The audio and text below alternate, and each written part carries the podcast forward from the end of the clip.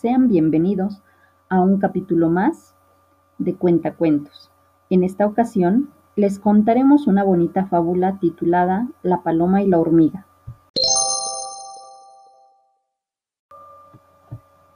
Fábula de la paloma y la hormiga. Obligada por la sed, una hormiga bajó a un arroyo. Arrastrada por la corriente se encontró a punto de morir ahogada.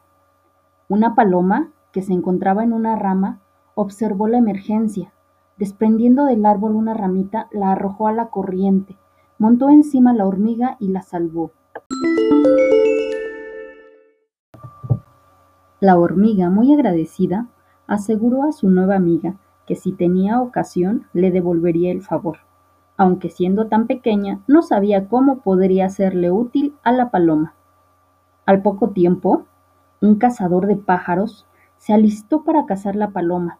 La hormiga, que se encontraba cerca, al ver la emergencia, le picó en el talón haciéndole soltar el arma.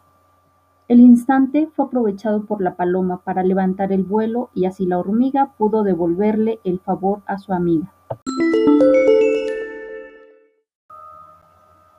La moraleja. Si tienes la oportunidad, ayuda a los demás, pues no sabes en qué momento necesitarás tú de su ayuda. Gracias por escucharnos. Hasta luego.